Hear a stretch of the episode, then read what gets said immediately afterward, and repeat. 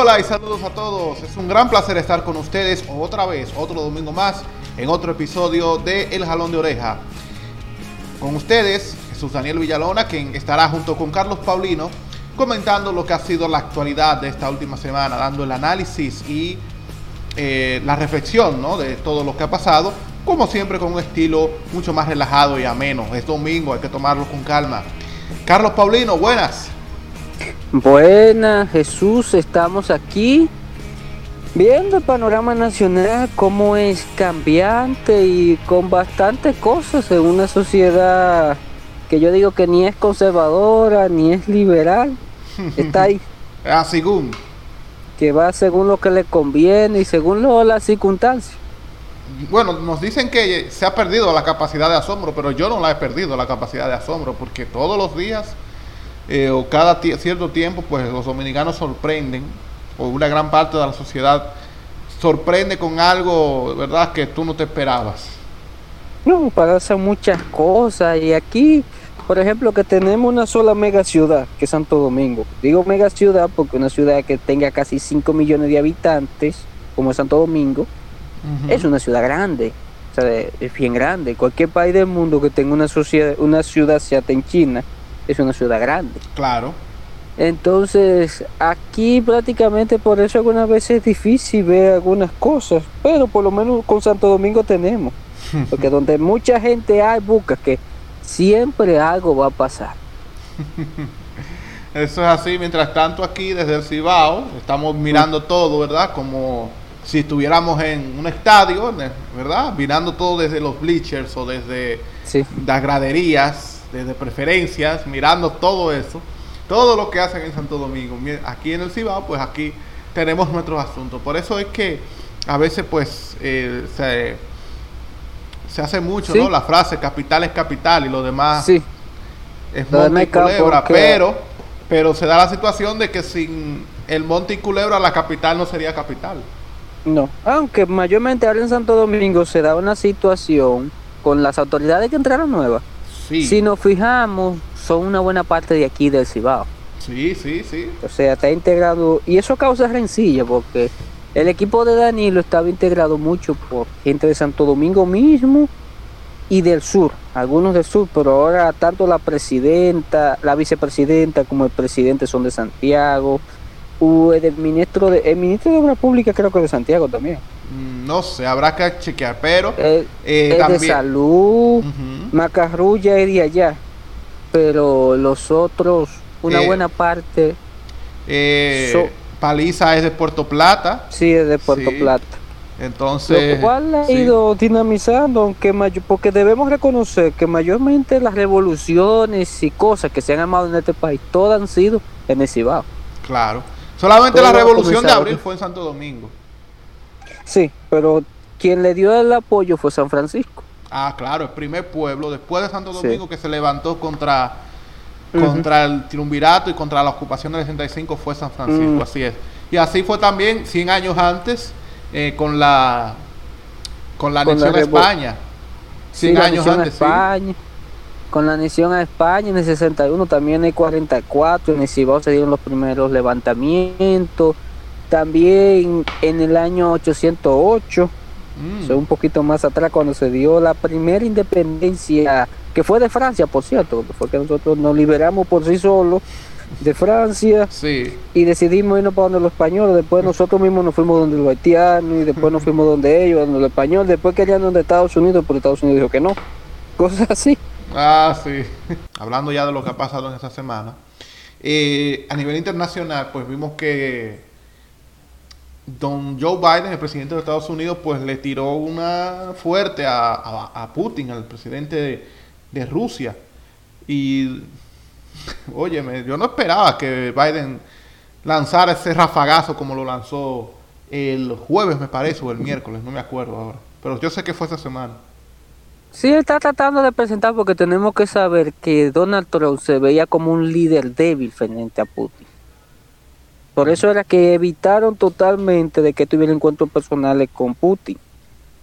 Pero Biden está tratando de presentarse a lo que Trump no fue. Mm. sea un líder fuerte, que le llama asesino, que le llama una cosa, pero que eso no, por ejemplo, Obama en el en, la, en su intervención en el, del, del, del 8 a 16 en Afganistán, Irak, Yemen, Pakistán y otros lugares que ellos intervenían con drones, ellos decidieron tomar una decisión, que todas las personas que murieran por ataque de dron o bombardeo en otras cosas, que fuera mayor, que fuera mayor creo de 18 años a 60, lo pusieran como combatiente. O sea, tú no, mm. te da una idea de cuánta gente pudo haber morir, muerto ahí, dice. dijeron ellos que esas personas que murieron se lo iban a poner como combatientes sin, sin importar que fuera maestro, como un caso en el Yemen, que un maestro venía de su escuela y un dron lo desbarató. Iba en un taxi, iba con dos hombres, se comprobó que no sabía nada, un simple profesor de primaria. Ay, ay, ay. Y eso te digo, o sea, dicen, llaman asesino a otro, pero ellos tienen muchas cosas encima. O sea, no. Porque a Putin, Putin, por ejemplo, los casos de Chechenia, fue una guerra que, aunque fue necesario para poder, porque Chechenia era una cueva de terroristas, no es que una cueva de terroristas era. y otra zona había, había cosas que hacer. Y no hizo nada que lo que Estados Unidos no haya hecho en otro lado, ni China, ni Inglaterra. O sea, no fue. Tampoco no es que están haciendo algo fuera de lo común. Por supuesto, o sea, son países que tienen eh, su cola que le pisen. Sí, son potencias, por eso es que se le llama potencia. O sea, no vamos a decir que potencia es o sea, eso es como el más bravo de la escuela, es más fuerte. ¿Por qué es más fuerte? Para uno está en curso, bueno, yo te sabe. ¿Por qué? Porque a todo el que se ha puesto ahí se lo ha llevado. Bien. Entonces, son potencias por eso. Y recordemos que vivimos en un mundo en el cual tanto Estados Unidos como hasta los años, hasta 2005 mayormente, ya ha empezado de alguna forma un declive total. O sea, ya ellos no pueden atacar, declarar guerras porque ¿quién va a financiar eso? O sea, antes lo apoyaban muchos países, pero en el caso de apoyar a Irán no lo han hecho porque ninguno de los que están ahí van a apoyar eso. No apoyan a Venezuela porque ni Brasil ni Colombia van a apoyar eso. Entonces, ningún país después de lo dirá se está metiendo en ese caramuz. o sea, sí se ponen de acuerdo en bombardear dos o tres otros lugares. Por atención se ha comprobado que los bombardeos que han hecho, como el líder tiene cierta estabilidad, tampoco no todo el mundo lo apoya. O sea, cada cosa va cambiando y Estados Unidos la participación es cada vez menor. Por ejemplo, nosotros tenemos el mercado más grande de América es Brasil, después de Estados Unidos. Resulta que Estados Unidos para su economía representa un 12%. Resulta que para Brasil la economía que le deja más es la brasileña un 26%. Mm. Entonces, fíjate, o sea, en Brasil llegó un líder ultraconservador que por más vueltas que dio al final tuvo que asomarse a China y no critica a China por ningún lado. Porque vivimos un mundo ya que prácticamente está de alguna manera pre camino a la unificación como tal y somos sí la frontera si te fijas las fronteras son más, ahora más económicas que nacionalistas ay, ay, ay, ay. Europa, por ejemplo, ahora ya la economía es por cosas económicas, o sea, no es porque porque un país sea más pobre que otros, no lo quieran como tal, o sea, porque sean prietos, sean, no, realmente es por la frontera económica, o sea, eso es mayormente lo que tienen las fronteras ahora, pero ya fronteras de otras cosas ya no existe como tal. Bien y los países que están así o han terminado siendo absorbidos por otro vago, o sea, no ha quedado. Bueno, eso es así, esa es la realidad del mundo actual. Así que vamos ahora ya a lo que es el tema central de este episodio número 15 del Jalón de Oreja.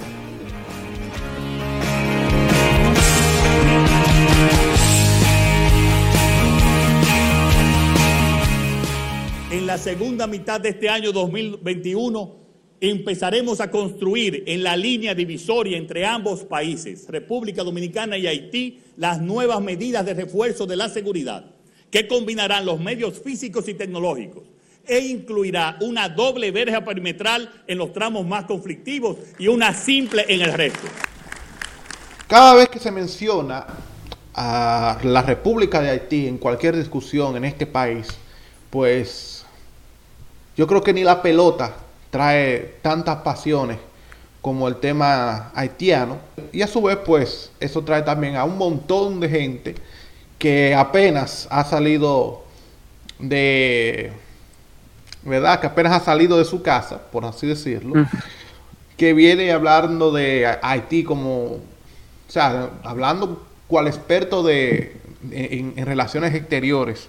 Entonces, pues, desde el 27 de febrero, aunque se ha opacado un poco últimamente por el tema de las tres causales, el presidente de la República eh, anunció algo que nadie quería, algo que nadie esperaba y que ni siquiera está en su programa electoral, que es la construcción de unas vallas en algunas zonas de la frontera para así reforzar el control de la frontera, principalmente, según dijo, por la cuestión de eh, los robos de la delincuencia, del tráfico, ¿verdad? Que pasa por la frontera y algunos que otras personas que son los responsables de salvaguardar las fronteras del país, pues se hacen de la vista gorda. Porque tenemos que tener un dato que según un cable filtrado de Wikileaks, dijo que el 70-80% de la droga que llega a este país llega por Haití. O sea, aquí se habla de las, de las avionetas o cosas, pero dijeron, no, la mayoría de droga llega por Haití. Si te fijas, es lógico que llegue por allá. Sería un poquito más costoso venir un bar como verla aquí o cosas con unas autoridades que funcionan más o menos, que resulta más barato por carretera, porque hay muchos puntos y en la frontera hay cientos, pues, donde de los puntos legales, no estoy diciendo ilegales, los puntos legales pues donde lo pueden pasar sin ningún problema. Mm, porque ponen una, una, cosita por abajo. Sí, porque aquí la gente está hablando de eso, de que los haitianos están pasando cosas, pero aquí la, el 90% de los haitianos que entran a este país entran por los puntos fronterizos normales. Claro. No piense que por eso más sí hay, ellos pasan. Por eso pueden contar, la mayoría de los que vienen van al mercado binacional de Jabón o en Elía Piña o aquí en Pedernal. ¿Ya? Están aquí. Y entran aquí, se montan una camioneta. A los guardias ellos saben. Y vienen en grupo y ese grupo lo trae uno ahí. Y a cada, le dan su orden a cada destacamento de eso y ahí pasa quien sea. Bueno, recuerdo que un escándalo por eso ocurrió aquí en Dominicana, que fue el tráfico de chinos aquí eh, en la frontera. Eso fue en el año 2000 o 98. Bueno, no me acuerdo que estuvo involucrado. En el 2000 fue en el gobierno de Hipólito, recuerdo oh, yo. Ok. Que ahí estuvo involucrado un diputado de, del PRD. De La Vega. Sí. Incluso cuando eso se dio un escándalo que fue todavía peor, que fue un camión en el cual murieron, creo que fueron 30 haitianos. Uh. No sé si lo recuerdan, incluso se descubrió que los haitianos que se morían adentro del camión se paraban y lo sacaban y lo tiraban a la calle. No sé si fue, pero eso apareció. Murieron como 30, creo que fueron. No sé, porque eso hace mucho. Y también en ese tiempo eh, hay que recordar que porque mira, mira la miopía convencional de algunos, ¿verdad? Porque mientras aquí hablan, ah, que los haitianos esto y que los haitianos esto con la frontera dominicana y que esto y que lo otro. Pero aquí, durante la última presidencia de Jean Bertrand Aristide, donde se comenzó y se dio el beneplácito de hacer acciones subversivas contra Aristide, fue desde aquí, desde la República Dominicana, de sectores que hoy tú los ves defendiéndose o, diciendo que son defensores de la soberanía nacional. O sea, es una eh, hipocresía enorme que tienen aquí los sectores que tú los ves anti-haitianos, ¿verdad? Que dicen, ah, que queremos reforzar la frontera y qué sé yo qué. Pero óyeme, cuando Aristide era presidente, lo ustedes estaban facilitando desde aquí, cruzando la frontera, para tumbar a Aristide. Sí, Jar Philly aquí fue que se crió. Mm. Jar Philly, que por cierto hace mucho no suena. No, está preso en Estados Unidos. Ah, se llevaron preso. Sí. Ah, bueno, sabía ese dato. Jar Philly, personaje tan conocido de Haití. Pero que poco conocemos el rostro de ese. Ese otra. No, pero, pero lo conocimos en el 2003, cuando, cuando Alicia incluso comenzó aquí a trabajar. Fue una de las primeras entrevistas Alicia Ortega, una de las primeras entrevistas del informe la hizo ella aquí. Eh, bueno, ella fue a Haití, claro, a, hacer la entrevista. Porque ya Feliz recuerdo yo que lo nombraron jefe de la policía de Puerto Príncipe. Y después cuando vino a Estados Unidos fue prófugo porque se descubrió en verdad que era un narcotraficante. y ahí, ahí acabó la historia de él. Y hasta ahí llegó. En el 2011 sí, porque, wow, han pasado 10 años ya. En 2011 fue el trágico terremoto en Haití, ¿verdad? Ese terremoto que acabó con Puerto Príncipe, con Carrefour. Eh, Petionville fue lo, prácticamente lo, único que se salvó porque Petionville estaba en roca. ¿eh? Sí, porque las edificaciones y Caguaitiano también. Y Caguaitiano, de, en el norte, por supuesto. El Caguaitiano, que era, por cierto, fue la capital francesa de Saint Domingue, cuando se llamó Saint Domingue, fue una zona que tuvo menos problemas. Lo que pasa es que en Haití pasa un problema que yo lo vi recientemente en Somalia. Mm. Y es que Haití es el país con más ONG promedio del mundo entero. Resulta que el dinerito que se le dona a los voluntarios, que me gustaría ser un voluntario de ellos, se ve en salario, porque hay voluntarios que ganan hasta 5 mil dólares mensual. O, sea, mm. o sea, yo no entiendo qué voluntariado es eso. O sea, por mantener seguridad, mantener cosas, o sea, se gasta en eso y en sueldos de personas que supuestamente di que está trabajando allá y no está haciendo nada. Mm.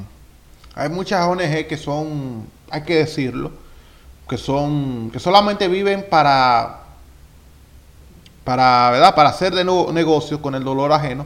Pero también eso es un lavado, un lavado, eso, eso es lavado de dinero. Ahí se está haciendo lavado, como no hay institución y no hay nada. Que incluso yo vi una de los que organizan protestas en Haití, de las muchachas, que son personas muy capacitadas, son estudiantes, todo eso.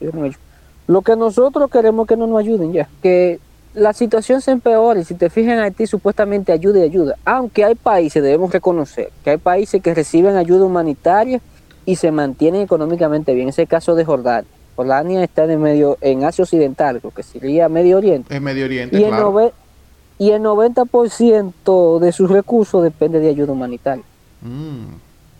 Y hasta ahora Jordania es una economía que se mantiene bien.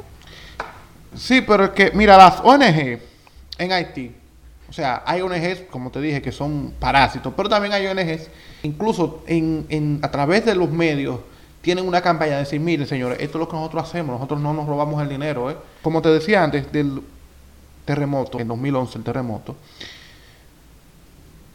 si en 2011, con la situación en la que cayó Haití, no se produjo un éxodo masivo de haitianos hacia aquí, hacia la República Dominicana, que no me vengan aquí ahora los disque defensores de la patria, decir que en cualquier momento va a surgir algo y que los haitianos van a llegar aquí en masa a República Dominicana y ahí va a comenzar o se va a, consolidar la invasión que tienen los haitianos aquí a la República Dominicana. Pero por favor, vamos a ser serio.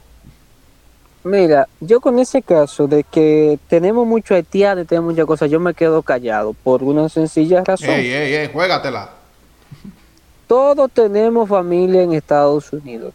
O sea, de cada 10 personas que hay aquí en Dominicana, de cada 10 dominicanos uno vive fuera, casi dos. Vive fuera del país. O sea, si a Estados Unidos se le ocurre, cosa que es imposible que pase, pero si se le ocurre deportar todos los dominicanos que viven allá, este país se va a ver una crisis, una crisis parecida solo a la de la, a la, de la separación de Haití, prácticamente. Ay, ay, ay. Porque nosotros dependemos de las remesas que viven, que están en Estados Unidos. Este país depende de eso. O sea, más de 2, 3 millones de personas. hay más de un millón de personas que envía su dinerito a la gente aquí y eso mueve negocios y de alguna manera eso representan como 4 millones de personas, mueve. Dependen directamente de eso. Claro.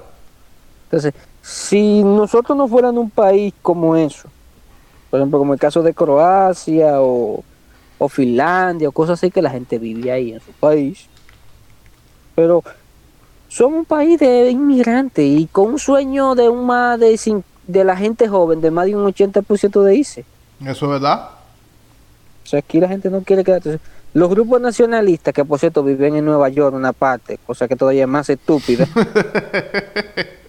están hablando. Entonces, O sea, usted, pero usted está viendo un país de manera ilegal, o sea, y no se le quiere dar nacionalidad ni a los muchachos que nacen aquí, pero sí quieren que le den la nacionalidad a los que nacen en Estados Unidos. Ah, qué lindo. No, de hecho, de hecho aquí los que pueden, mm. va, eh, ¿verdad? Que, ¿verdad? Que hacen viajes a Estados Unidos, ¿verdad? De forma regular, los que pueden eh, van a Estados Unidos para que los hijos de dominicanos nazcan allá. Sí. Y eso que se van allá no vuelven para acá casi. Mm. Entonces, en Estados Unidos tienen un problema más serio con eso. Entonces, aquí cada vez, de cada 10 niños que nacen, se están llevando uno y dos para Estados Unidos a vivir. Porque en el 2019 se fueron 500 mil personas de este país. Entraron, entraron cerca de 60 mil extranjeros, un 90% haitianos. Pero de aquí se fue como 500 y pico, se fueron. O sea, aquí hay un deseo y una cosa. Entonces, mientras nosotros no lleguemos a controlar ese deseo de la gente que quiere salir de este país, no vamos a poner cosa idea nacionalista. No. Porque un nacionalismo así tan rancio, que en verdad no va a traer, pero no va a traer nada bien. Y por ejemplo, con la verja, según yo tengo entendido y según lo que he visto, eso fue desde Danilo. Y por cierto, a ti también comenzó una verja ya. Sí, pero eso ya, o sea, para mí que Haití haga su verja, su vaina, eso es cosa de ellos, porque ya eso... Que por cierto, no sé cómo la iba a hacer, pero... eso es cosa de ellos, porque a ti, o sea, aquí, aquí creen que del masacre para, para allá, eh, Haití eso es, o sea, es Haití y que hay que poner algo ahí en la frontera y que Haití hay que dejarlo que ¿verdad? A su suerte. Esa es la, visión que tienen algunos aquí. Pero que y fíjate. aquí cuando, cuando, cuando Haití, en la frontera con Haití, el propio Haití comenzó a hacer cosas ahí en su frontera, aquí la gente se indignó y digo, yo, pero ver acá, pero eso lo que ustedes querían, mejor que lo haga Haití, no nosotros, digo yo. Imagínate. Entonces, mira, fíjate, la situación en Haití. Por ejemplo, ahora hay miles de protestas y no hay un solo delegado de un medio de comunicación en Haití. Y nosotros deberíamos de saber la situación que se está dando allá. Ah, pero no lo quieren mandar que porque es peligroso y qué sé yo qué. Y nos quedamos y nos, queda, y nos quedamos hablando de ti sin saber. Entonces allá puede allá hay haitianos que hablan español. ¿Cómo hace Estados Unidos? ¿Qué hace Estados Unidos, por ejemplo? No pueden ir a Irán a proponer un ciudadano iraní. Estados Unidos no pueden mandar periodistas extranjeros a Venezuela. Ahí tienen dos periodistas que son venezolanos. No lo pueden deportar. No, pues son de ellos. Entonces ellos están trabajando para eso. Entonces aquí lo meto, aquí debemos estar enterados de la situación que pasa, pero aquí es un país tan especial que no nos interesa ni lo que pasa a nuestro alrededor, porque también ese otra, no sabemos nada de las Antillas, que son nuestros vecinos más cercanos. Un ching lo que pasa en Cuba. Y de vez en cuando lo que pasa en Puerto Rico, pero en Centroamérica no sabemos nada. Si de Colombia sí sabemos, Colombia ah, que está muy lejos. ¿Por qué será? y de Venezuela un poquito. Pero aquí no estamos integrados como tal, o sea, aquí vivimos muy alejados de nuestra propia realidad.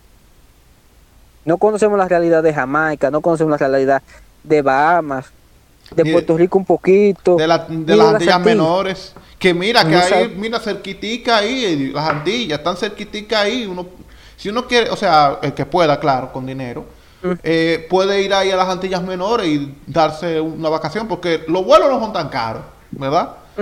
Los vuelos no son tan caros y, en, algunos países de, de, de, de, las menores no se necesita visa. O sea...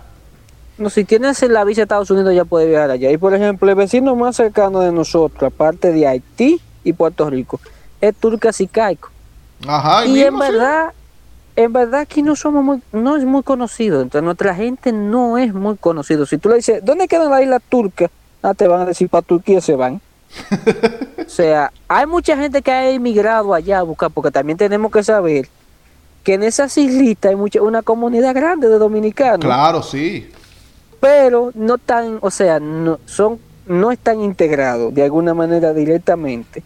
Y por ejemplo, este país vive totalmente alejado de eso, porque esas islitas que están ahí pueden ser un sector económico importante, porque son sitios turísticos que no pueden producir y para esta economía de aquí es bueno. Yo sé, yo sé que por lo menos, yo sé que por lo menos hay mucho de lo que se fabrica aquí se exporta a esos países pequeños, porque yo sé, porque yo he visto etiquetas, ¿verdad?, de productos ya sea nacionales o de multinacionales, que dicen, bueno, eh, esto fue fabricado en República Dominicana, después de ahí importado a, a San Kitts y Nevis, eh, Anguila, eh, Antigua y Barbuda, Barbados, Trinidad y Tobago, San Martín. Sí. Pero te digo, aquí no se tiene como no se tiene esa visión allá, o sea, aquí Europa o Estados Unidos. Pero aquí no, no se ve eso. Y por cierto, algo de muro que posiblemente va a ser el único beneficio, aparte de algunas cositas más en la frontera, es que eso va a ser, lo más que eso va a ser, va a ser un sitio turístico como han sido la mayoría de lugares del mundo. Tú vas a ver, ahí van a venir gente, van a hacer murales, van a hacer cosas por aquí. Pero eso se va a un lugar turístico. Prácticamente eso va a ser un lugar turístico de que algún turista o alguien de la misma dominicano que van a hacer su, mur, su, su mural y sus cosas. Pero eso no. ¿Cómo te digo? Eso no va a traer. O sea, ese muro, al único que le va a convenir va a ser a los ganaderos, porque si acaso. tenemos que tener en cuenta tenemos que tener en cuenta que los ganaderos en la frontera no le está yendo bien. Eso sí. Te lo digo porque yo conozco una maestra que me dice ella que en el Díaz Piña la mata de limones están todas solas. No tienen limones. Desde que echan y cruzan la frontera y sabrá Dios dónde caen esos limones por ahí. Y, y tú te ves los quejas y las cosas. O sea, eso sí se va a ver al principio, pero te digo, ese muro no, y además tampoco no es que va a ser un muro como mucha gente cree que va a ser una no, va a ser como la verja, como la verja que tiene España con Marruecos, ¿verdad? Pero no, menos, pero menos, pero menos que eso. Va a ser media pared de blog y después de malla ciclónica construida por haitianos, por cierto. Ah, claro, sí. Porque no es verdad que tú vas a ver dominicanos haciendo esa, esa, esa obra. Son los mismos haitianos que la van a hacer. Ah, es que en la frontera no van médicos, no hay maestros, no hay nada. Mm. y, no los quieren poner ahí tampoco. O sea, el gobierno no está incentivando para que la línea fronteriza se desarrolle. Y ven, la línea fronteriza. O bueno, los gobiernos que ha tenido este país, porque no sabemos cuál será la línea que tendrá este gobierno.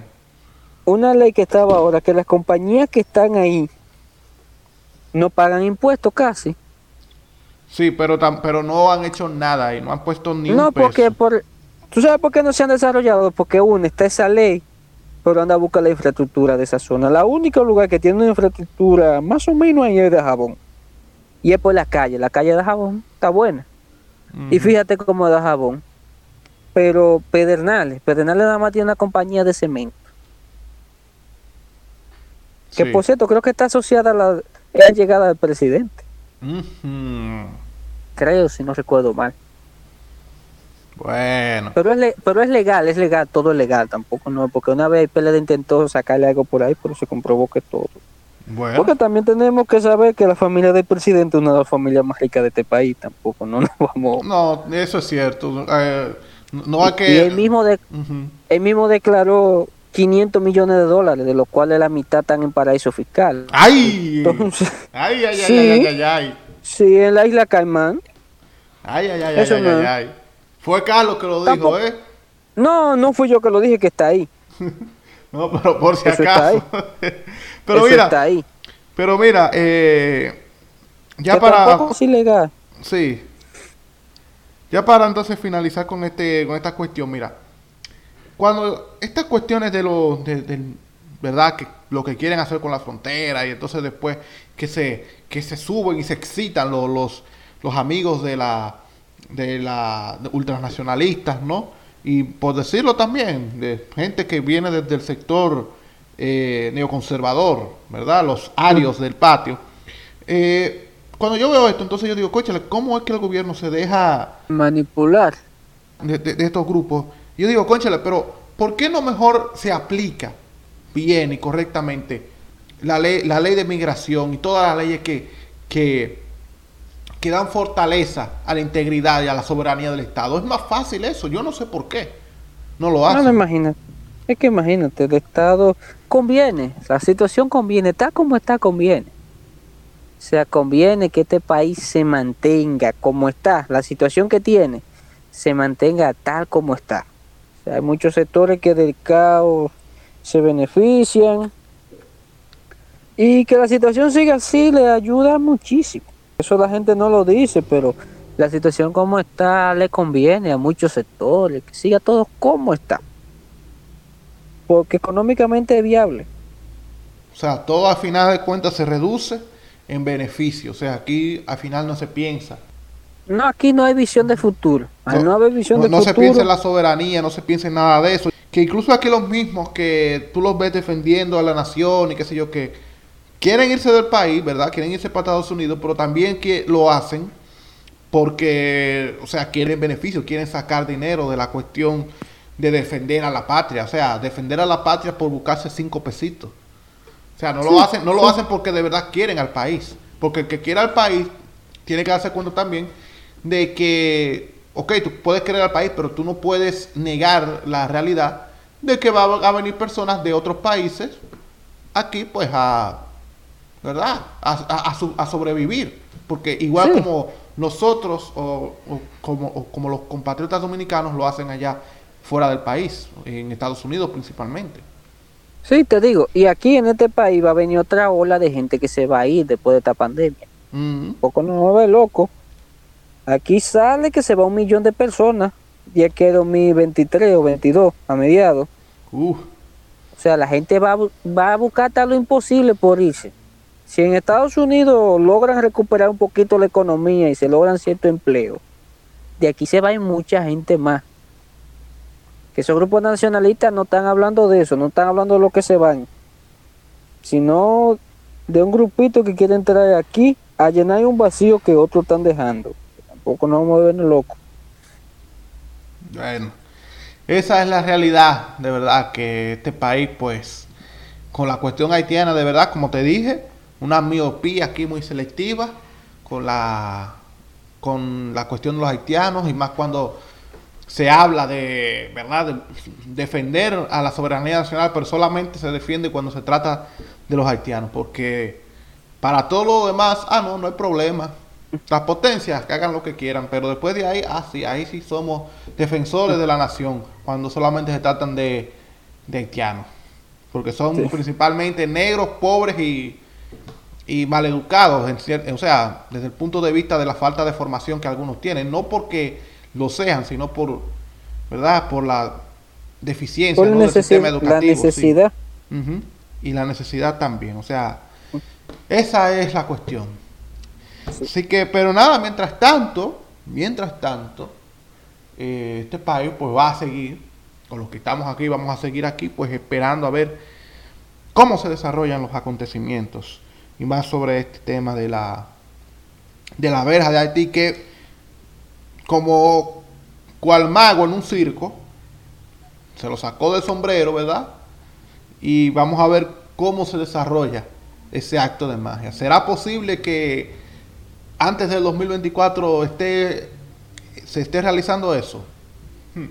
No, eso lo terminan rápido. Y más, la, la comunidad tiene muy trabajador y cosas. si es así, claro. Si es así, claro. Si es así, no, y además, si es así, si es así hasta, hasta, hasta, el metro de Santiago a, la capital, lo, lo, hacen en menos de un año aquí en República Dominicana. no, y es una simple verja. En Europa, Hungría, Eslovenia hizo una verja con, ¿cómo se llama este país? Con Croacia, que es más grande que este país, la frontera. Y ellos lo hicieron en cuestión de dos o tres meses. O sea mm. que tampoco no nos vamos eso se hace rápido. Bueno, vamos a ver cómo resulta al final todo esto de la verja en la frontera. Esto es el jalón de oreja.